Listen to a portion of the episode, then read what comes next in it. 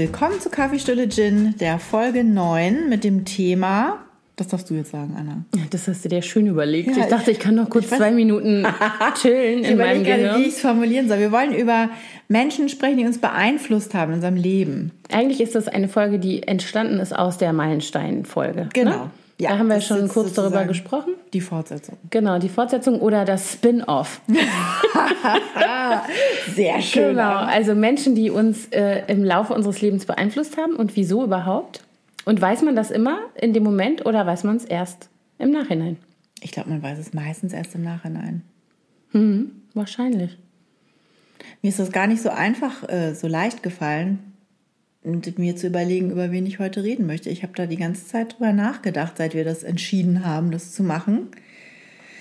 Und man, also ich finde das gar nicht so leicht, muss ich sagen. Also ich habe darüber auch natürlich nachgedacht. Also es gibt so einige wenige Menschen, die ich jetzt so spontan, die mir einfallen. Und ich finde auch tatsächlich, es hat was mit dem Ältersein zu tun, dass einem diese Dinge bewusst werden, weil ähm, man plötzlich in der Retrospektive genau weiß, das sind sowieso Pinnnadeln auf so einer, auf so einem, auf so einer Timeline oder sowas. Mhm. Ähm, wer einem, also wer noch so bedeutsam ist in der Erinnerung, während andere Menschen sind, sind, weg. Sind so verblasst. Ja, verblasst oder sogar gelöscht. Das ist mir ja auch schon passiert, dass Leute vor mir gestanden haben und gesagt haben, hallo. Und ich denke so, äh, keine Ahnung, wer bist du, was ist da los? Ups.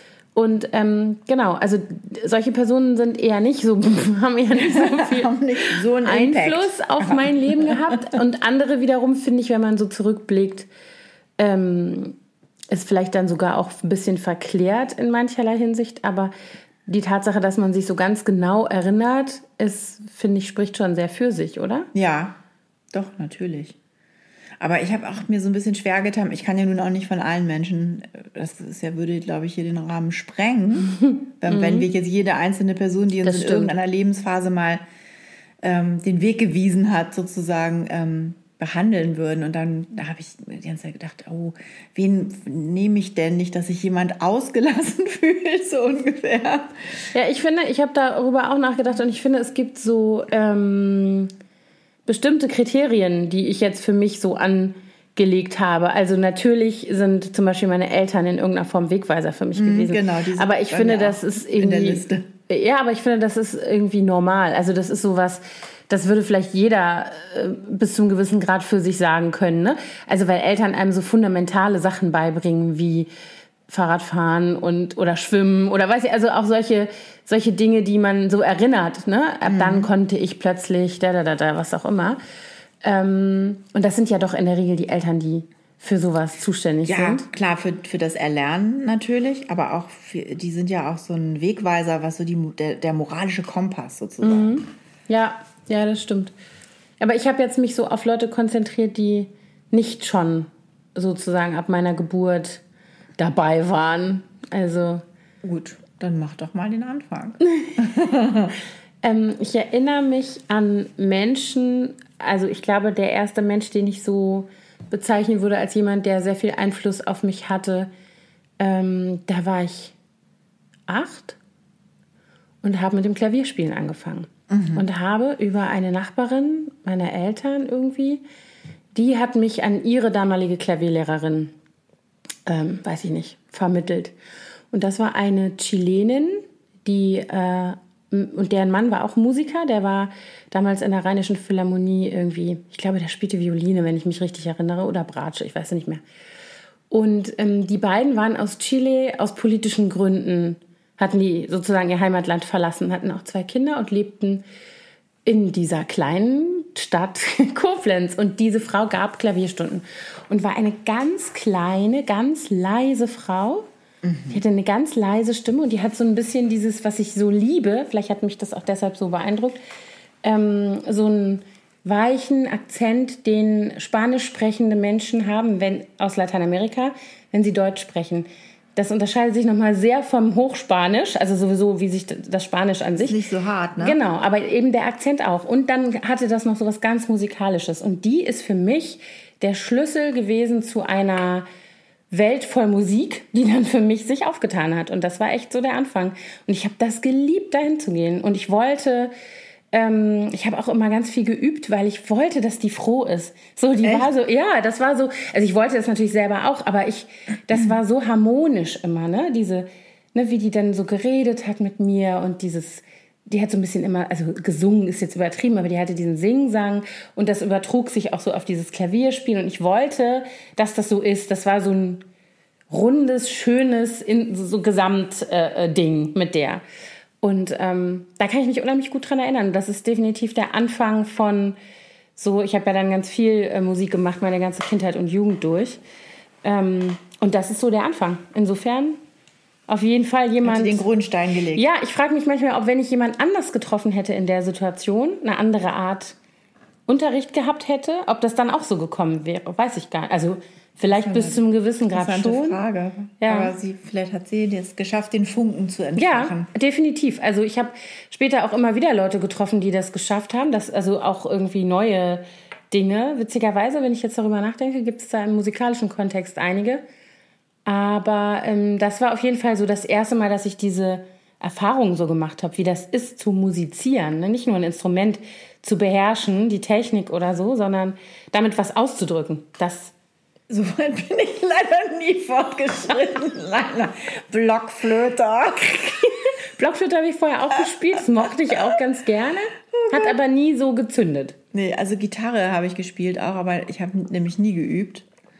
Und deswegen habe ich auch nie geschafft, mich mit meiner Gitarre auszudrücken. Doch, das Klavier war da für mich sehr wichtig. Ich habe mich ja eher beim Tanzen ausgedrückt. Ja, und so gab es da jemand, der dich da so beeinflusst hat? Oder? Ja, schon, aber ähm, davor, also wer mich eigentlich ne, auch in, in demselben Alter ungefähr beeinflusst hat, war mein Grundschullehrer. Mhm. Der, äh, der war total, den fand ich ganz toll. Also ich glaube, mit sieben ist, bin ich eingeschult worden und der war die ganze Grundschulzeit alle vier Jahre durch meinen Klassenlehrer und war auch Direktor der Schule. Und der war so ein totaler Öko. Also der war so mhm. richtig alternativ. Das war ja so 70er, 80er Jahre. Und der hat ähm, ganz viel mit uns gemacht. Wir haben einen riesen Schulgarten angelegt. Der hat mit uns äh, Kochen und Backen mit Vollkorn, hieß seine AG, die wir da gemacht haben. Mhm. Und wir haben, also wenn man zum Beispiel Bauchschmerzen hatte, einem schlecht war, dann hat er immer Brennnesseltee einem gekocht aus frischen Brennnesseln, die er mal eben im Garten gepflückt hat. Und, und der war so, also ich fand ihn einfach total äh, toll. Der hatte was sehr Väterliches und ich war damals äh, mit meiner Mutter alleine. Ich glaube, das war auch so ein Aspekt, warum mhm. der mir so ans Herz gewachsen ist. Meine Mutter hat auch irgendwann mal einen Zettel gefunden, wo ich geschrieben habe, Herr Vogt, ich liebe dich. der hieß Herr Vogt. Und dann Vogt mit CK und Liebe mit Doppel B. Also ich habe den wirklich richtig geliebt. Und ähm, seine Frau Hannelore war auch sehr engagiert. Und äh, die, die, hatten, ähm, die hatten beide so ein ganz großes Herz und waren so Herz und Seele dieser Schule. Und das war wirklich auch eine ganz tolle Schule dadurch. Es war wie so eine, bisschen wie so eine Waldorfschule, obwohl es eine ganz normale staatliche Grundschule war. Mhm. Aber durch deren äh, besonderen, besondere Neigung war das wirklich ähm, so ein ganzheitliches Ding. Und das war sehr, sehr schön. Und äh, ja, der hat mich da auch, also was so Nachhaltigkeit angeht, damals schon. Wir sind da in die Wälder, haben Müll gesammelt und haben versucht, möglichst alles zu recyceln, was wir benutzen und äh, uns nicht von Schrott zu ernähren. Und also da hat er schon sehr früh bei mir so Grundsteine gelegt, mhm. was, was dieses Verständnis angeht. So Umweltschutz, mhm. vollwertige Ernährung. Ja, cool. Also ich meine, das sind ja genauso Leute, das hatte ich auch im Kopf, als wir zum ersten Mal darüber gesprochen haben. Äh, welche Personen, welche Menschen haben uns irgendwie so beeinflusst. Das sind ja Leute, die trifft man und die geben einem etwas oder die öffnen einem eine Welt, die man sonst nicht oder nicht in dem Moment zumindest gefunden hätte. Ne? Und wenn das dann einhakt, also sowohl jetzt ähm, inhaltlich oder eben von der Sache her als auch menschlich, dann ist das eigentlich genau das. Ne? Mhm. Weil, also ich denke das so oft, ich hatte ähm, oft so Gespräche mit anderen Müttern, als meine Kinder noch klein waren, die dann gesagt haben, so, oh Gott, was muss man alles machen, um den Kindern irgendwelche Dinge zu ermöglichen und damit die in Kontakt kommen mit bestimmten, keine Ahnung, mit musikalischer Früherziehung, mit Sport, mit künstlerischen, äh, ne, keine Ahnung, was auch alles. Und ich habe dann immer gesagt, ich bin immer so froh, dass es Leute gibt, und dafür kann ich halt sorgen, dass solche Menschen in das Leben meiner genau, Kinder treten, die das dann, die machen. Das dann machen, weil ja. ich das, man kann das nicht alles abdecken. Ne? Mhm. Und ich habe es zum Beispiel immer gehasst, wie die Pest mit meinen Kindern zu kneten. Und diese Kinder haben so wahnsinnig gerne geknetet. Also vor allen Dingen meine große Tochter, als sie klein war. Und ich war immer so, ich dachte mir so, oh Gott, ich muss schon wieder kneten. So, äh, hallo, ein Würstchen, ein, keine Ahnung, weißt du, so eine Schnecke, ja, juhu. Und ich fand es ätzend. Und ähm, so, und dann hatte ich, dann gab es eben eine Babysitterin, die äh, ganz früh, also die erste sozusagen bei der Großen, die das immer gemacht hat mit der, mit einer Engelsgeduld und auch mit Freude und so. Und dann dachte ich immer, super. Also so, ich glaube, dass die sich da auch, die haben auch immer zusammen gebacken. Das sind so Sachen, die die zwei immer zusammen gemacht haben. Und ähm, ich würde jetzt nicht behaupten, also Backen macht, das mache ich schon auch mit meinen Kindern und habe es immer gemacht. Aber das ist so, finde ich, so ein, so ein kleines Ding, ne, wo du eben siehst, wenn da dann irgendwas passiert, was größer ist als jetzt nur Kneten in dem Fall, dann äh, hast du Glück. Dann hast du vielleicht jemand getroffen, Ja. der dich da, äh, der dir was zeigt einfach, ne? Also irgendwie eine neue Welt. Genau. Ja, und sorry, die Tanzerfahrung, die ich dann später hatte, ich hatte dann, hab, also meine Mutter ist selber Tanzlehrerin, die hat mich da auch sehr geprägt, weil Tanz einfach immer ein Teil meines Lebens war. Die hat dann bei uns im Wohnzimmer ihre Choreografien eingeübt, die unterrichtet Jazztanz immer noch mit 70. Und Mega. Hat immer noch eine, die Truppe von Frauen im Sportverein. äh, Die sind, glaube ich, zum Teil irgendwie, ich weiß gar nicht, 30 Jahre oder noch länger tanzen die schon zusammen. Und die hat dann immer die Choreografien bei uns im Wohnzimmer einstudiert. Und deswegen war ich da auch immer schon konfrontiert damit. Und ich bin dann auch sie da damals auch noch ähm, richtig in der Schule unterrichtet. Und da bin ich dann auch zum Teil mitgegangen und habe da mitgetanzt in ihren AGs. Und dann bin ich aber in der Gymnasialzeit, äh, hatte ich dann eine Tanzlehrerin, die fand ich ganz toll und die hat mich auch sehr gefördert. Also die hat mir so ein, das war so, die Tanzstunden waren so richtig so Feel-Good-Momente, weil die mich immer so gelobt hat. Und äh, ich durfte dann auch nach vorne kommen und Sachen vormachen, weil ich es besonders gut konnte. Und das war so richtig so für mein Ego auch einfach sehr angenehm. All- Allerdings hat sie dann auch viel, viel ah, die Kaffeemaschine. Immer, wir haben immer so wiederkehrende Geräusche, ne? Die Türklingel, die Kaffeemaschine. Fühlt ihr euch schon ganz zu Hause? Ja, so hört sich das hier an. Jedenfalls war die, hat die mir sehr viel Selbstbewusstsein in einem Alter gegeben, in dem man, das war mitten in der Pubertät, ne? so 15, 14, 15, 16, so in der Zeit. Und ähm, das hat mir, also für mich, also für meine persönliche Entwicklung, hat mir das sehr viel Sicherheit gegeben, weil ich plötzlich irgendwie dachte, ich kann was gut und die mochte mich irgendwie auch so gern und hat das auch so, konnte das auch zeigen. Das war so eine ganz herzliche Frau oder ist eine sehr herzliche Frau. Die ist auch sehr gut mit meiner Mutter befreundet immer noch. Und ähm, ja, das war auch auf jeden Fall, es war jetzt nicht so eine lange Phase, aber auf jeden Fall.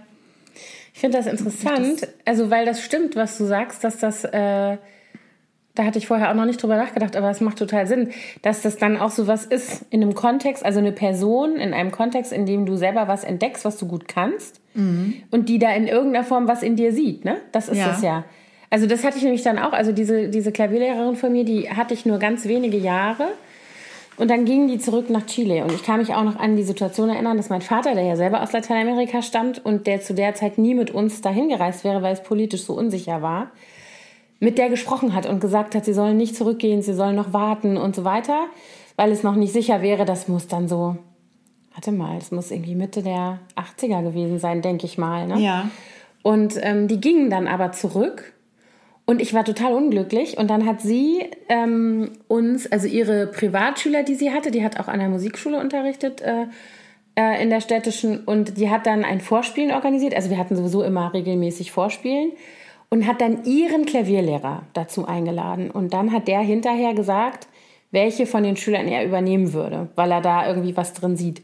Und ich fand ihn auf den ersten Blick total gruselig, weil der so in allem das Gegenteil war von dieser, von dieser Klavierlehrerin. Das war so ein großer Mann mit so wilden weißen Haaren, so Karajan-mäßig hatte der die Haare ein bisschen. Und ein bisschen lauter, so ein ganz präsenter Typ, so ein, ne? Ähm, so ein großer, massiger Mann mit großen Händen. Und ich habe immer gedacht, wie kann der denn mit diesen Händen Klavier spielen? Der hatte richtige, also wie Pranken fast. Ne? So jetzt in meiner Wahrnehmung als Kind. Da war ich dann vielleicht, ich würde mal sagen, so elf, zwölf vielleicht. Und ähm, der hat mich dann tatsächlich auch übernommen und ich wollte das auch unbedingt. Also ich wollte auch unbedingt weiterspielen. Und der ist dann tatsächlich, der hat dann mein, den Rest meiner Klavierausbildung mit mir sozusagen äh, gemacht.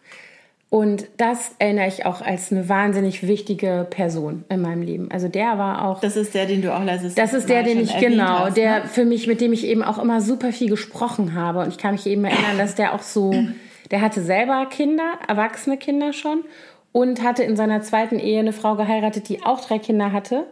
Und da, die waren ungefähr so wie, ja, der hatte auf jeden Fall, war da eine Tochter, die so alt war wie ich ungefähr und auch noch ein jüngeres Kind und ähm, der kannte das so, also so diese ne, Pubertät und was man, was man sich so beschäftigt, irgendwie, was einem so durch den Kopf geht. Und der war einfach so menschlich. Also so, das war so, ich hatte nie das Gefühl, ich muss dem, ich kann irgendwas nicht sagen, weil das peinlich ist oder unangebracht oder so. Mhm. Der war so zugänglich, ne? Ja. Über diese musikalische Ebene hinaus. Und der hat auch irgendwie immer geschnallt, wenn was los war bei mir. Und dann hat er mir auch immer so ein bisschen Zeit eingeräumt, um erstmal so ein paar Sachen zu besprechen und so. Ne? Ach, also schön. da kann ich mich unheimlich gut dran erinnern. Und ähm, das Tollste war immer, wenn man ein Stück richtig gut konnte. Also wenn ich dann lange an irgendeinem Stück gearbeitet hatte und dann war das fertig, dann hatte der einen Konzertflügel und dann durfte man es auf dem Flügel spielen. Ah, die Belohnung. Total. Und da kann ich mich so gut dran erinnern. Und auch mit diesen großen Händen, die der hatte. Der hatte tatsächlich, mein erster Eindruck, der war so ein genialer Musiker und Pianist.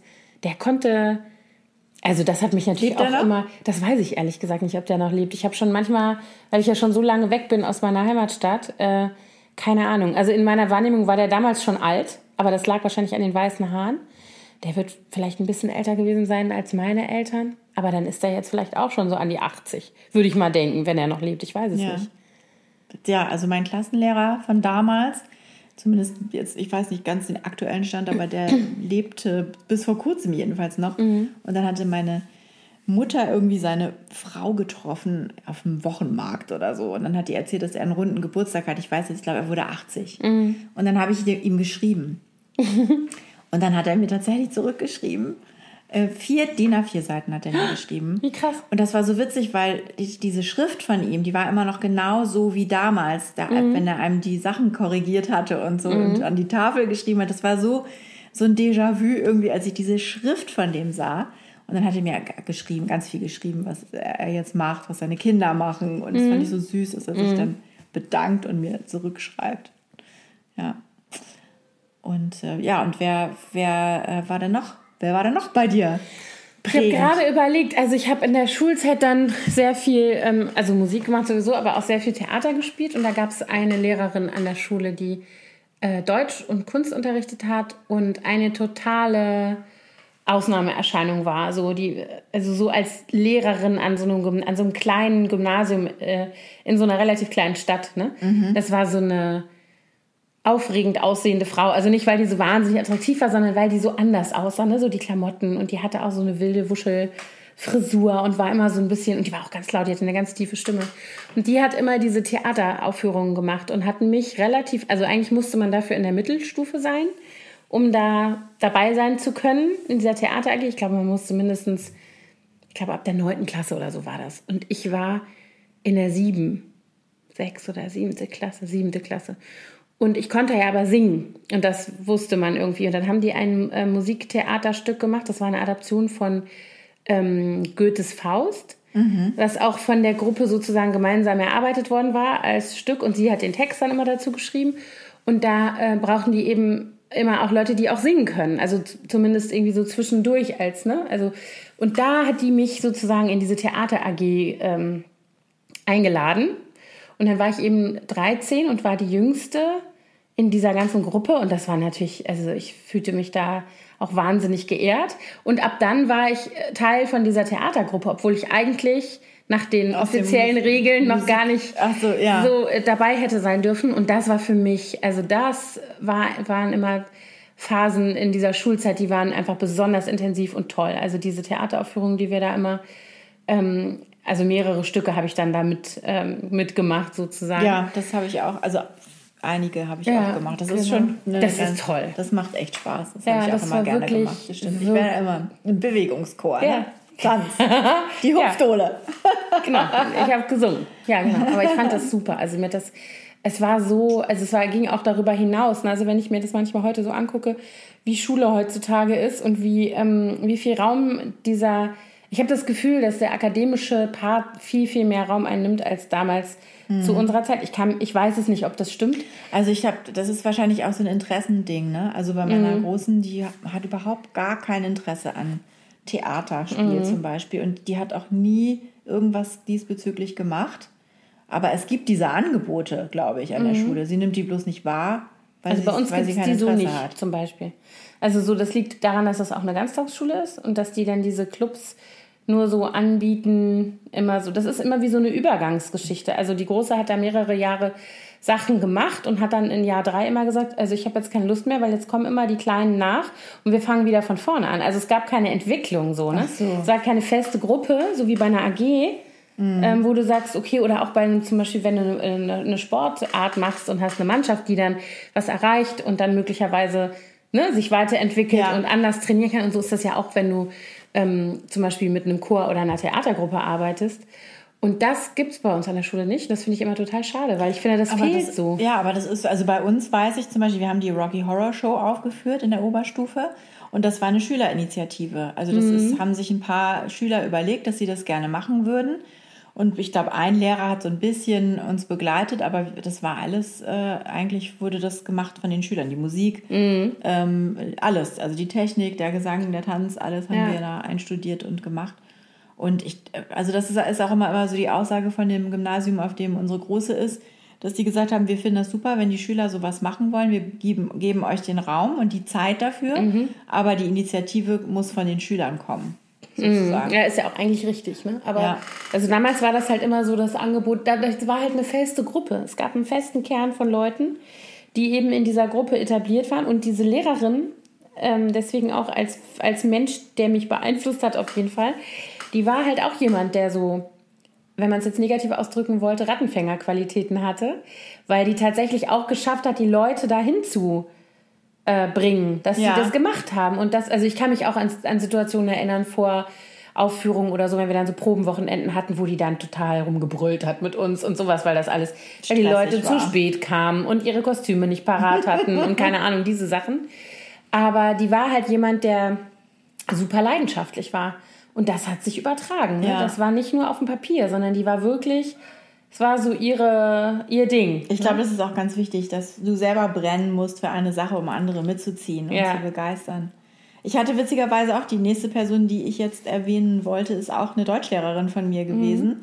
Ich hatte Deutsch-Leistungskurs und die hatte so eine große Liebe für russische Literatur und hat auch immer so literarische Zirkel bei sich zu Hause veranstaltet und dann ab der Oberstufe durfte man dann daran teilnehmen auch. Das fand dann, die hatte so eine ganz gemütliche Altbauwohnung äh, und da fand das dann abends statt. Da traf man sich dann irgendwie einmal im Monat und besprach ein Buch. Und äh, die, die, fand ich auch, die hat mich so mitgerissen und begeistern können für Literatur und Bücher. Und mhm. die ist leider gerade vor ein paar Monaten gestorben. Und ähm, das war auch eine, eine richtig tolle, so eine, so eine mit Leib und Seele, mhm. eine Pädagogin, die so die auch sich das so zur Aufgabe gemacht hatte, diese Begeisterung für mhm. Literatur mhm. in den Schülern zu entfachen. So einen hatte ich auch in der Oberstufe. Den habe ich auch sehr geliebt. Der war mein äh, Deutsch-LK-Lehrer bis zum Abitur. Und das war so ein, ähm, man hätte wahrscheinlich irgendwie äh, früher gesagt, so ein Allround-Geisteswissenschaftler, Gelehrter. Der hat also Kunst und Deutsch unterrichtet, konnte wahnsinnig toll zeichnen mhm. und hat Geige gespielt. Und dann haben wir, waren wir auf Kursfahrt, da hatten wir das Thema Exilliteraten, Deutsch, deutsche mhm. Exilliteraten. Und dann sind wir nach Südfrankreich gefahren und waren überall da, wo die waren. Ne? Anna Segers, Leon Feuchtwanger und so. Das habe ich auch nie vergessen. Ja. Also so, das sind so Sachen, die sich dann so eingeprägt haben. Dann sind wir da so rumgefahren und dann hatte der seine Geige dabei. Dann hat er plötzlich, dann weiß ich noch, dann saßen wir an der Ardèche und es war ganz heiß und manche sind ins Wasser gegangen und wir sitzen auf unseren Handtüchern und der sitzt auf so einem Stein und holt die Geige Echt aus cool. und so, total cool. Den habe ich auch, der ist auch schon gestorben vor ein, zwei Jahren oder so. Das war auch so jemand, der mich sehr beeinflusst hat, weil der so, da ging so die Tür zum Schreiben auf, mhm. noch mal mehr bei dem. Ich glaube, dass andere Leute bei dem nicht so viel profitieren konnten, weil der so der konnte gar nicht verstehen, dass man sich da nicht so reinbegeben kann in diese, ähm, auch zum Beispiel Literaturinterpretationen und sowas. Ich weiß ja. nicht, ob der so ein guter Also, ob der das so gut vermitteln konnte unbedingt. Aber bei jemandem wie mir, der da eigentlich nur darauf gewartet hat, dass da, also offensichtlich irgendwie, ne, dass da so ein Zünder kam, war der genau der Richtige. Cool. Mhm. Ich hatte auch noch einen Kunstlehrer, der hat mich jetzt zwar nicht so geprägt, aber der hat auch ähm, so einen ähnlichen Effekt auf mich gehabt wie diese Tanzlehrerin. Mhm der hat einfach ähm, sozusagen mein, mein Zeichentalent mhm. erkannt und mich da sehr gefördert und sehr gelobt. Und mhm. als ich dem damals gesagt habe, dass ich Jura studieren will, da hat er gesagt, du spinnst ja wohl. Das ist Perlen vor die Säue. Mhm. Ja, aber siehst und, ich, und rückblickend muss ich sagen, er hatte wirklich recht. Ja. Er hat auch gesagt, du musst irgendwas Kreatives machen. Du musst zeichnen, du musst irgendwas mhm. erschaffen. Das kann doch nicht mhm. dein Ernst sein, dass du dich mit Paragraphen quälen willst. Mhm. Aber ich habe leider nicht auf ihn gehört. Ja, man hört ja dann doch oft nicht, ne? Mhm. Also... Aber das ist lustig, weil ich finde, ich frage mich manchmal, wenn ich jetzt so in die Schule meiner Kinder reingucke, wer werden die Lehrer oder Lehrerin sein, an, über die wir noch sprechen werden in 20 ja. oder 30 Jahren. Also eine weiß ich ganz sicher, wo ich mir sehr sicher bin, dass die eine Rolle spielen wird, weil das ist die Drama-Lehrerin an der Schule und die ähm, jedes Jahr ähm, in der fünften, also jedes Jahr die fünfte Klasse führt ein Musical auf und sie macht das immer ganz toll und ist damit eben auch so jemand, der so ein Angebot macht auf eine mit großer Leidenschaft und sehr viel in den Kindern sieht, was sie vielleicht selber noch gar nicht sehen mhm. können. Ne? Und ich weiß gar nicht, also bei meinen ist es. Also eine Lehrerin fällt mir jetzt bei Luzi ein, die in Amerika, die war total toll. Die war, ähm, das war gerade in der Zeit, als der Wahlkampf von Obama lief. Und die hat die Kinder so mitgenommen in diese ganze politische Geschichte. Mhm. Das fand ich so toll, weil das vorher so ein gar kein Thema war. Und die waren mhm. auch noch nicht so alt, die waren ja irgendwie zweite Klasse oder so. Mhm. Und dann hat sie denen äh, erklärt, wie Wahlen funktionieren und äh, die Demokratie. Und dann durften die zum Beispiel alle abstimmen, welches Gemüse sie lieber essen, Spinat oder Brokkoli. Das war die, die Wahl. Und die hat dann mit denen auch die Vereidigung geguckt und also das, die war, das war so eine ganz tolle, die hat auch noch sehr lange geschrieben, als wir dann schon wieder mhm. hier waren, haben die beiden sich dann immer gegenseitig geschrieben.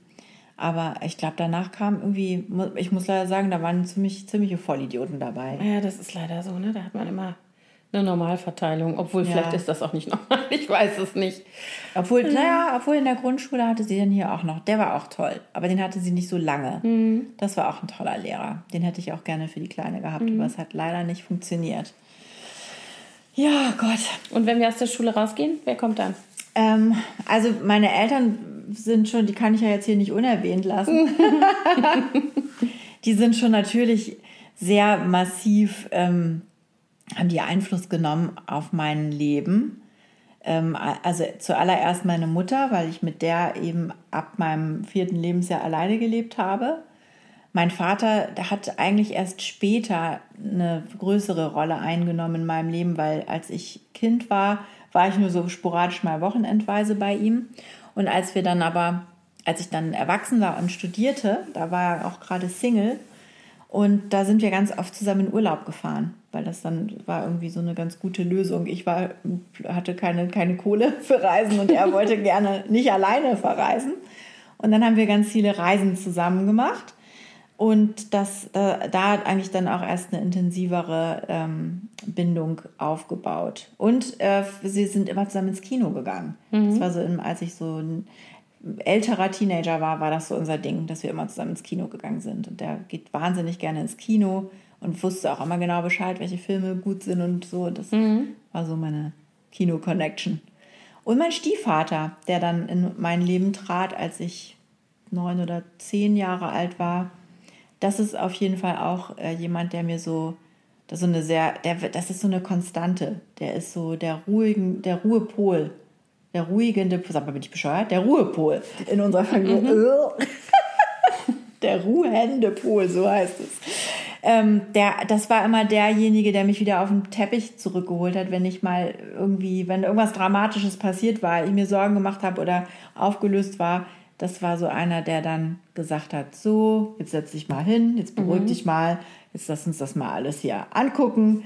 Und der hatte dann immer die Lösung. Das war mhm. immer so der Problem Solver. Mhm. Und meine Großeltern, die sind auch, die, mit denen habe ich sehr viel Zeit verbracht als Kind, weil meine Mutter mich häufig äh, da abgegeben hat, wenn sie äh, Fortbildung machen musste oder was auch immer. Und äh, die hatten ein Geschäft in Ostfriesland. ein großes Kaufhaus, recht großes Kaufhaus mit Lebensmittel, Camping, Freizeit und einer riesigen Spielwarenabteilung, was natürlich für ein Kind mhm. ein Eldorado ist. Und da habe ich wahnsinnig viele Ferien verbracht. Und äh, meine Oma ist so eine ganz grundanständige Frau gewesen, die so ganz, die hatte so ganz krasse Werte. Mhm. So, der war das ganz wichtig, dass man, ähm, dass man, also natürlich erstmal so die klassischen Sachen wie Disziplin, Ordnung, Pünktlichkeit, Sauberkeit. Aber die war auch so, die hatte so ein großes Herz und hatte immer, hat immer sich um alle gekümmert und Leute durchgepäppelt und also mhm. die war einfach so eine liebe, herzensgute, ähm, warme Frau. Das fand ich sehr, ähm, hat mich sehr geprägt. Und mein mhm. Opa auch, der, der, genauso, der auch immer dafür gesorgt hat, dass es allen gut geht, den mhm. Mitarbeitern und äh, irgendwie haben die wahnsinnig viel gespendet und das waren einfach ganz, beide ganz tolle Leute, die leider nicht mehr leben, beide. Mm. Und bei dir? Ich weiß nicht, also ich würde sagen, na klar, meine Großeltern zum Beispiel waren wichtige Personen für mich, weil die einfach so immer da waren. Aber ich habe weder mit den mütterlichen Großeltern noch mit meiner väterlichen Großmutter jetzt besonders viel Zeit, also Exklusivzeit verbracht, eigentlich gar nicht. Also so, ne, sondern immer es gab halt immer das Sonntagsessen bei den Großeltern und dann waren wir da, aber da waren dann meine Eltern und Geschwister auch mhm. immer dabei. Also ich glaube, ich war vielleicht ein, zweimal alleine da. Dann eher meine Tanten, also die Schwestern meiner Mutter, mhm. ähm, die mich auch mit in Urlaub genommen haben und die ältere Schwester meiner Mutter, die lebte damals schon von ihrem Mann getrennt und arbeitete viel, also in ihrem Beruf und meine Cousine und ich, wir haben dann ganz oft die Ferien, da haben die uns zusammenge steckt. Die ist zwei Jahre älter als ich und wir haben dann immer ganz viel, da hatte ich dann, da hatte man dann so viel Freiheit, weil da war ja keiner zu Hause, ne? Dann sind wir da, hatte die uns Frühstück gemacht und musste zur Arbeit und wenn wir dann aufgestanden sind, dann war ja, da, stand da was und dann sind wir ähm, mit den Fahrrädern irgendwie rumgefahren. Zum Mittagessen fuhren wir dann oft zu meiner Oma hin, also die wohnten im selben Ort. Aber wir haben, das war so ein, das erinnere ich so als so Ferien, wo wir so ganz viel Freiheit hatten. Mhm. Und nicht ständig irgendwie einer gesagt hat, so, Schuhe ausziehen, Hände waschen, so Sachen, das war halt dann nicht. Ähm, genau, aber ja, nee, also ich würde jetzt nicht sagen, dass die als, als Personen jetzt so einen großen Einfluss unbedingt auf mich hatten. Das würde ich nicht sagen. Also dann äh, eher tatsächlich, also gut, meine Eltern auf jeden Fall, ganz klar. Ähm, ja, schwierig zu sagen. Ich habe gerade eben überlegt, die Schulzeit ist da schon irgendwie wahnsinnig prägend gewesen. Da sind mir mehr Menschen begegnet, die eine wichtige Rolle gespielt haben für mich, als zum Beispiel während des Studiums. Mhm. Also ich kann mich an keinen einzigen auch. Dozenten oder sowas erinnern, der bei mir jetzt in irgendeiner Form was bewegt hätte. Gar nee. nicht. Also wirklich bei auch gar Nullo. Das war ja auch gar nicht mein Thema. Ja, na gut, das war bei mir schon so, aber trotzdem, also irgendwie war da niemand. Da war nichts äh, dabei, was mich jetzt wahnsinnig inspiriert hätte, dann halt schon eher Menschen, also Kommilitoninnen oder so, Kommilitonen, die Freundinnen, ja, genau. die einem begegnet sind und was man da so, also da würde ich sagen, was mich wahnsinnig geprägt hat, nicht unbedingt die einzelnen Menschen, war meine WG-Zeit, das auf jeden Fall. Ja. Das war auf jeden Fall so eine Phase, wo ich total, also die sehr intensiv war, wo ich sagen würde, das war ist für mich auf jeden Fall so eine eine wichtige Phase in meinem Leben nach der Schule gewesen, die mich sehr geprägt hat. Und wieder, wie immer bei mir, nicht die Inhalte, ne, sondern die Leute. das ist echt so. Witzig, ne? Ja, total. Ja. Ja, aber das ist bei mir genauso. Also wenn ich dann aus dieser Familien- und Schulgeschichte rausgehe. Also ich hatte noch eine Freundin, das war eigentlich eine Freundin ähm, meiner Eltern. Die war aber vom Alter zwischen meinen Eltern und mir. Und ähm, als die lebte in Hamburg und als ich dann nach Hamburg gezogen bin, ähm, mit Anfang Mitte 20, da hat die, die gerade ein ganz kleines Kind und dann mhm. habe ich bei der Baby gesittet. Mhm. Und äh, ich fand das immer total toll, wie die so gelebt hat. Also das hat mich irgendwie so, also die, die war sehr kreativ auch selber. Ähm, die ist Kunstlehrerin und hat damals aber als Werbetexterin gearbeitet und bei der war das erstens immer alles total cool eingerichtet und die war auch immer so kreativ und hatte immer ganz tolle Ideen, was sie alles machen will. Und ich fand das so inspirierend, wenn ich da Baby gesittet habe, dann habe ich meistens noch eine Zeit mit ihr zusammengesessen, dann mhm. nach dem Babysitten und wir haben noch ein bisschen gequatscht oder wir haben uns auch mal so getroffen. Und ich fand das immer so, die hat mir immer so Impulse gegeben, mhm. so ähm, kreative oder wie auch immer, mhm. wie man so zu gewissen Dingen steht. Auch später, als ich dann selber Mutter wurde, ähm, da war dann nämlich ihre Tochter, ähm, die, äh, die, hat dann sozusagen ihre Sommerferien bei uns in den USA verbracht, sechs Wochen lang, ah. war dann als, als Kurzzeit-Au-pair-Mädchen bei uns. Mhm. Ähm, und das war ganz schön eigentlich. Die ist jetzt auch in Berlin. Leider sehen wir uns irgendwie total selten, aber die habe hab ich immer so ein bisschen äh, in meinem Leben behalten. Und die hat mir doch auch, also auch durch unterschiedliche Phasen haben wir uns gegenseitig mhm. äh, begleitet und die hat mir viele Impulse gegeben, so, so Denkanstöße. Ja, also ich finde, wenn ich jetzt so zurückblicke in meinem Erwachsenenleben, das würde ich jetzt mal irgendwann so ansetzen, keine Ahnung, irgendwann im Studium vielleicht, fing das an. Wir hatten ja neulich schon mal versucht zu definieren, ab wann man erwachsen ist. Weiß ich nicht, vielleicht ist man es auch nie. Ähm, wer mich definitiv total geprägt hat, war meine zweite Hebamme. Das muss ich jetzt mal sagen. Das war so eine Begegnung, die mich so also manchmal ist es ja auch gar nicht das, was die Leute so machen, sondern wie sie so sind. Also das erinnert, deswegen komme ich gerade darauf, weil du gesagt hast, dass diese Frau dich so beeinflusst hat oder dir Impulse gegeben hat, wahrscheinlich gar nicht so sehr, weil sie sich hingesetzt hat und dir erklärt hat, wie du was machen sollst, sondern weil sie einfach so war, wie sie war und du das irgendwie ja, und ne, die, hatte, so die hatte auch immer so eine erfrischende, einfache ja. Sicht auf Dinge, mhm. wo ich dann immer gedacht habe, stimmt, ja, eigentlich genau. hat die echt ja. recht. Ja. Warum mache ich mir das so, warum mache ich mir das im Kopf? Also die, die, diese Hebamme von mir, die ich hier in Berlin kennengelernt habe, die meine, also meine beiden kleinen Kinder mit mir sozusagen gekriegt hat, das ist, mit der ich auch fast kaum noch Kontakt habe, wie das dann so ist. Hebammen sind ja so Ab Wegabschnittsbegleiterinnen. Ja. Das, ähm, und ich glaube, das ist tatsächlich auch das Anspruchsvolle, Anspruchsvolle an dem Beruf, weil du musst dich ja auf deine Patientin irgendwie einlassen und das ist auch eine ganz intime Beziehung eigentlich, wenn du während der Geburt und im Wochenbett und so weiter dabei bist. Aber danach ist es ja auch wieder vorbei. Das ist ja schon irgendwie eine, was ganz Spezielles, finde ich. Mhm. Das muss man auch können, glaube ich. Also die hat mich auf jeden Fall total ähm, bewegt, möchte ich fast sagen. Also so wie die einfach war. Also die hat mich echt auch so ein bisschen gerettet, weil ich ja durch die Geburt von der Großen echt ein bisschen traumatisiert war. Ja. Und Katja war echt mein Anker und mein Rettungsboot. Das hatten wir ja neulich schon mal das Bild. Mhm. Aber das war wirklich so. Also ich weiß gar nicht, ob, da, ob ich den Jungen rausgekriegt hätte ohne sie. Der wäre heute noch drin. genau. Nee, also die definitiv, auf jeden Fall. Und dann in dem Kontext auch ähm, meine Freundin Cora, die auch Shiatsu-Therapeutin ist, die ich über Katja kennengelernt habe, mit der ich heute noch sehr eng verbunden bin. Wir kennen uns jetzt auch elf Jahre, haben wir mhm. festgestellt, über elf Jahre.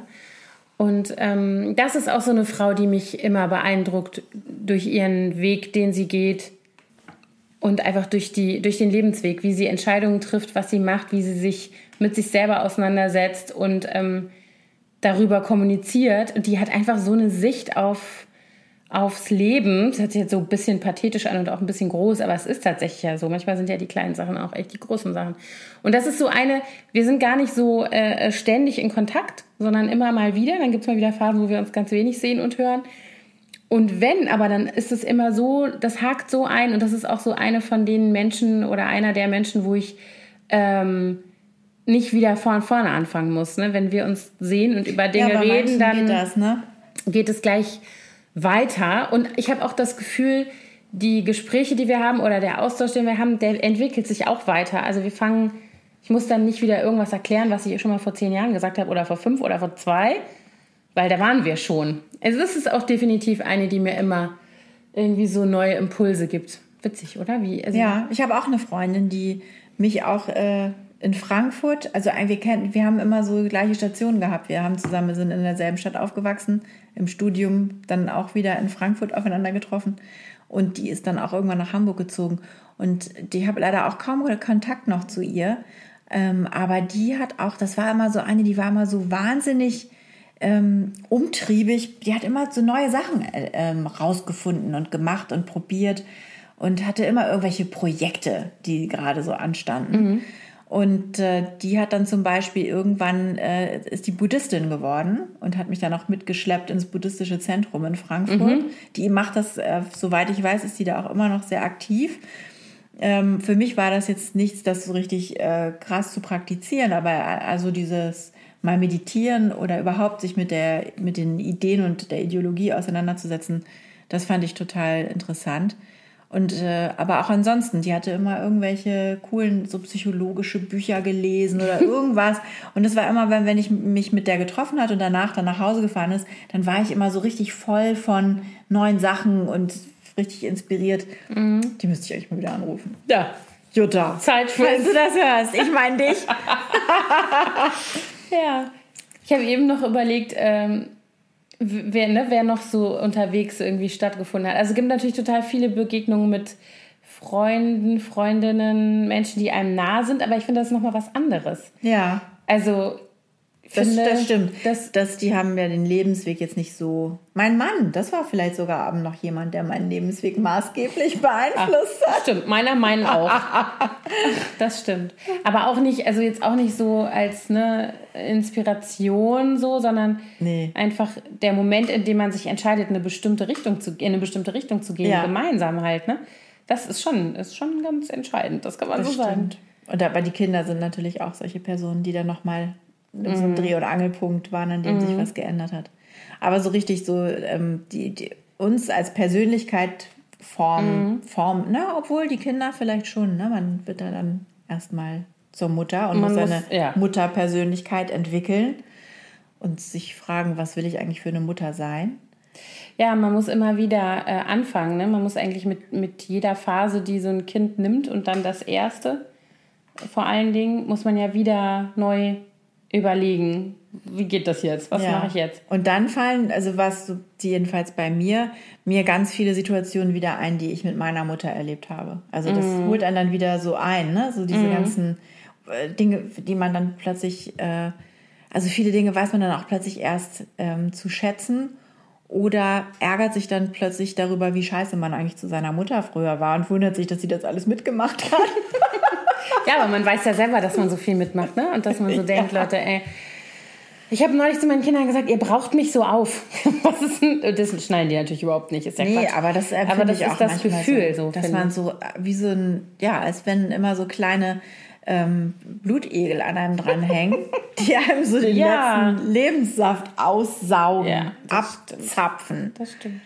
Ich hatte gerade so ein Gespräch darüber, mich hat eine Journalistin interviewt, ähm, für ein Interview zum Thema mütterlose mutterlose Mütter, so. Oh je. Und dann hat sie ähm, unter anderem die Frage gestellt, wie das denn so ist mit dem Ab, also was einem eigentlich fehlt mhm. so im Alltag. Und das ist tatsächlich auch sowas. Ich kann meine Mutter gar nicht mehr fragen. Das ärgert mich manchmal, ne? dass ich jetzt nicht sagen kann, ey, wie war ich denn eigentlich in dem Alter? Wie war, was war denn da los? Ne? Also ich meine, ich weiß natürlich, was ich da gemacht habe in dem Alter, aber ich weiß, kenne ja nicht ihre Sicht darauf. Und ich würde diese Sicht jetzt mit Sicherheit anders bewerten als vor 20 Jahren. Ja. Weil ich das jetzt selber kenne und weiß, wie es einem gehen kann und so mit Kindern in dem Alter. Ja, das stelle ich mir auch blöd vor. Kannst du meine Mami anrufen? Die kann mir nicht sagen, wie ich war. Ach, wie ich war. ja. Nein, aber das finde ich ist schon ein sehr wertvoller Ratgeber. Ja. Manchmal, das stimmt sehr. Dein Vater kannst du noch fragen. Ja, kann ich natürlich, aber auch nur bis zu einem bestimmten Alter, weil der ist ja ausgezogen, als ich 15 war. Ja. Ne? Also der, der, natürlich hatten wir danach auch eine Beziehung und der kann mir erzählen, wie das so war, aber der weiß jetzt die Alltagsdinge nicht dann mehr so mhm. gut, ne? weil der war einfach nicht mehr dabei.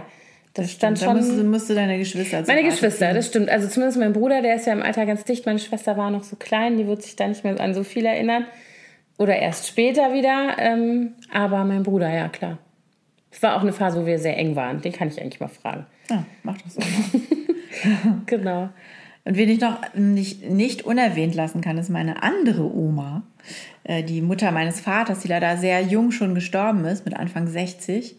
Ähm, aber das war diejenige, die mich zum Handarbeiten gebracht hat. Also mm. ich habe ja früher auch ganz viel genäht und gestrickt und gehäkelt und sowas. Und das äh, hat, sie, hat sie mir alles beigebracht. Die saß immer mit Strickzeug oder Häkelzeug auf dem Sofa abends und hat in einer Affengeschwindigkeit wunderschöne Dinge produziert.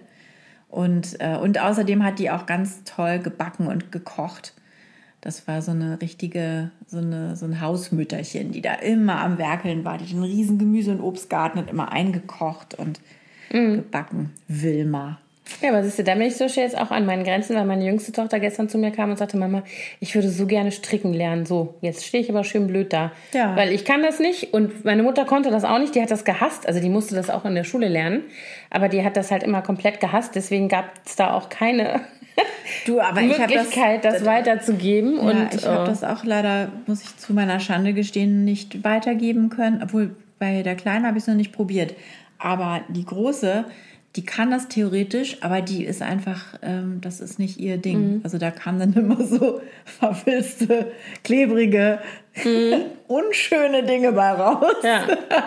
aber es ist ja auch nicht jedermanns Sache, nee, also meine überhaupt die nicht. Nadelkunst. Nee, gar nicht. Aber die Kleine würde gerne, die will ja auch gerne nähen und sowas alles, aber ich bin da echt die Falsche. Da habe ich jetzt auch noch irgendwie nicht eine kleine gute.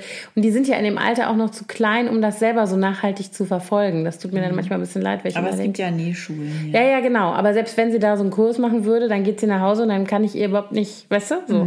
Das ist so ein bisschen, naja, mal gucken. Wenn jetzt da hier zum Beispiel meine Schwiegermutter, die kann sowas alles, aber Ja. die ist halt nicht vor Ort. Nee, meine Mutter, die hat, also das Nähen an der Nähmaschine, das hat meine Mutter mir beigebracht, aber so meine Oma, die hat mir richtig beigebracht, wie man nähe ich einen Knopf an, wie nähe ich mit der Nadel, wie die unterschiedlichen Stiche oder wie- Sticken hat die mir auch. Wir haben Kreuzstich, äh, habe ich da die ganzen Sommerferien bei der gelernt. Und äh, Ballnetze häkeln und all sowas habe ich mit der gemacht. Das, Ja. Kleine Projekte. Also wenn du mal ein Ballnetz brauchst, ne, Sag ich Bescheid. häkel ich dir eins. Ja, sehr schön, sehr schön. Mich hat auf jeden Fall noch mein, und da sind wir wieder in der Musik, der ein Chorleiter und Stimmbildner sehr be, äh, beeinflusst, ja, oder geprägt eher, mit dem ich meine ganze Chorgesang, also Das war dann aber schon später, oder? Mhm. Also das fing an, das ist ein Kammerchor gewesen. Da habe ich angefangen zu singen, auch so als Teenager und dann aber viele, viele Jahre. Und auch später noch, als ich dann gar nicht mehr äh, da wohnte. Der hat ganz viele Projekte äh, europaweit und der hat mich eben auch immer wieder dazugeholt zu irgendwelchen Projekten. Ich habe jetzt gerade zuletzt vor zwei, drei Jahren mit dem gesungen. Was? Ja, Wieso weiß ich das nicht? da war ich, äh, das war eine, ein Konzert in ähm, Anna. und ein Chorwettbewerb We need to talk. in äh, äh, Köln, beziehungsweise, gut, ist vielleicht auch schon länger her als drei Jahre, vielleicht vier, so ungefähr. Es war sehr schön, es war so ein bisschen wie nach Hause kommen. So, obwohl das ganz andere Leute waren, ne? das ist so ein Projektchor, den der immer zusammensetzt aus allen möglichen Leuten, mit denen er schon mal was gemacht hat, überall in Europa oder in Deutschland in dem Fall. Und ähm, Europäischer Kammerchor heißt das auch, das Projekt. Und dann bereiten die Leute halt zu Hause vor. Es sind halt alles Leute, die vom Blatt singen können und die eben viel mit Musik auch in ihrem Leben so zu Und tun dann habt ihr haben. ein Konzert gegeben, oder Ein wie? Konzert und einen Chorwettbewerb haben wir gemacht. Den wir leider nicht gewonnen haben. Aber Krass. ja. Mein Mann kriegt immer Einladungen von irgendeinem Chor aus London, der, der regelmäßig äh, sch schreiben die er soll doch jetzt bitte mal dann und dann zum, zur Probe kommen für den Auftritt in der Royal Albert Hall. Wie, wie, wie kommt denn das? Ich habe keine Ahnung. Der hat wahrscheinlich einen Namensvetter, so. der in diesem Chor singt. Und hat, wir haben uns immer schon ausgemalt, wie er einfach mal dahin geht und sagt, okay, alles klar, ich komme zur Probe. und mit denen dann der, in der Royal Albert Hall auftritt Ja. und von Tuten und Blasen keine Ahnung hat. So. Da kann man ja mal versuchen. Wer weiß, wie weit man damit kommt. Das gab mal so eine total coole Serie, kleiner Schwenk jetzt, die hieß Fake It Till You Make It. Und ähm, das lief auf BBC. Und da haben die irgendwelche Leute dann äh, richtig gecoacht, dass die eine andere Rolle annehmen konnten. Und da war zum Beispiel auch ein ähm, Techno-DJ, den die dann zu einem klassischen Dirigenten ausgebildet haben, in so einem Crashkurs. Also der hat dann richtig krasses Dirigententraining bekommen, musste dann alle möglichen, musste lernen, Partituren zu lesen und was weiß ich nicht alles. Und so hat dann am Ende tatsächlich bei einem Dirigentenwettbewerb in irgendeiner riesengroßen Konzerthalle ein großes Sinfonieorchester dirigieren müssen. Und ähm, das, das fand ich echt total faszinierend. Und das, da gab es ganz viele tolle Geschichten. Diese Art, das haben wir unheimlich gerne geguckt. Das gibt es leider nicht mehr. Fake it till you make Fake it. it till you make it. Ja, genau. Ja, der, der, also jedenfalls dieser war kein, der war kein Fake. Oder ist keiner. Der, von dem ich jetzt eben sprach. Und das war ist auch so ein Mensch, der mich so geprägt hat. Witzigerweise, ähm, und da bin ich wieder ganz am Anfang, weil ich glaube, dass man so viel ausdrückt, also für mich, ne, dass ich so viel ausdrücken kann über Musik und dass sich mir auch so viel mitteilt über Das Musik. ist für mich so eine relativ neue Erkenntnis, was dich angeht, ja, kannst du mal sehen. Anna. Ja, Ich, ich finde, du hättest das jetzt noch mal ein bisschen mehr in den Vordergrund stellen können bei unserer Freundschaft. Also folgendes, was ich dir immer schon mal sagen wollte. Nicht, wenn ich wusste, dass du im Chor gesungen hast, das hast Mhm. du häufiger schon gesagt, aber dass du so toll Klavier spielst. Anna spielt nämlich echt total gut Klavier. Das weiß ich noch gar nicht so lange. Ja, weil mein Klavier wieder aus der Versenkung aufgetaucht ist. Das, Ja. Äh, Manchmal kriege ich, krieg ich nämlich WhatsApp-Sternchen geschickt jetzt. genau. Mit kleinen äh, äh, Stücken, die ich noch kann oder wieder kann. Meine Kinder wollen ja jetzt immer, dass ich ganz andere Sachen spiele, als ich früher so gespielt habe. So Beethoven, Bach, Mozart und Chopin. Ne? Das wollen die nicht, sondern die wollen äh, Billy modern. Joel Ah, und okay. Michael Nyman und Enrico, nee, heißt ja nicht Enrico, Ludovico Einaudi, Einaudi, ja. und George Winston und sowas soll ich immer spielen. Und dann dieses langweilige Gedudel, was die so toll finden, so kitsch. Ich weiß jetzt gerade gar nicht von wem, von irgendeinem Japaner, der ist, glaube ich, einfach nur der verkleidete Richard Kleiderschrank. so, so, so Musik ist das ein Japaner, ich glaube ja. Und ähm, das finden die ganz toll. Und das ist halt wirklich so simpel. Das spielst du halt, also ich jetzt so vom Blatt, weil das einfach Kiki ist. Und die finden das so geil. Nimm mir das bei, bring, das ist so schön. einfach so romantisch. Ja. Ich habe letztens einen ganz äh, netten Pianisten gehört, der heißt Lambert. Also nur Lambert, nicht Vorname oder Nachname, sondern Mhm. Man Lambert. weiß es Und der trägt so ähnlich wie Crow, trägt er eine Maske. Was? Ja, und so eine afrikanische Maske mit so langen Hörnern. Und der hat, Oha. ja, der hat irgendwie, ich habe den im Radio gehört, da beschrieben sie ihn dann so. Und der hat auf irgendeinem Konzert von diesem Radiosender gespielt Mhm. und daraufhin habe ich den mir mal bei Spotify angehört. Und? Und das? ja, der ist nett. Auch so ein bisschen Ludovico Einaudi Richtung. Ja. Oder hier, wie heißt der? Chili Gonzales. You know Chili Gonzales? No, I don't. Was? Du kennst nicht Chili? Leute, hört euch Chili Gonzales an. Chili like in to chill. Chili, ja, genau. Der ist total super. Der nennt sich selber irgendwie der talentierteste Künstler der Welt oder Ah, so. Total verstehe. schräger Typ.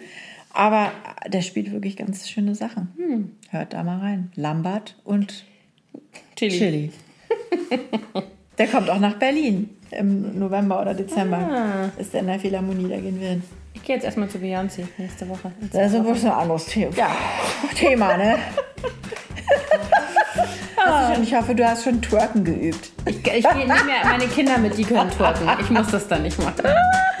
Okay, leider müssen wir jetzt aufhören, Ja. weil wir müssen jetzt Wir weg. müssen einen Zug kriegen. Das ist schon. Oh, ja, ja, wir müssen jetzt wirklich den Zug kriegen. ja, das machen wir. Okay, tschüss.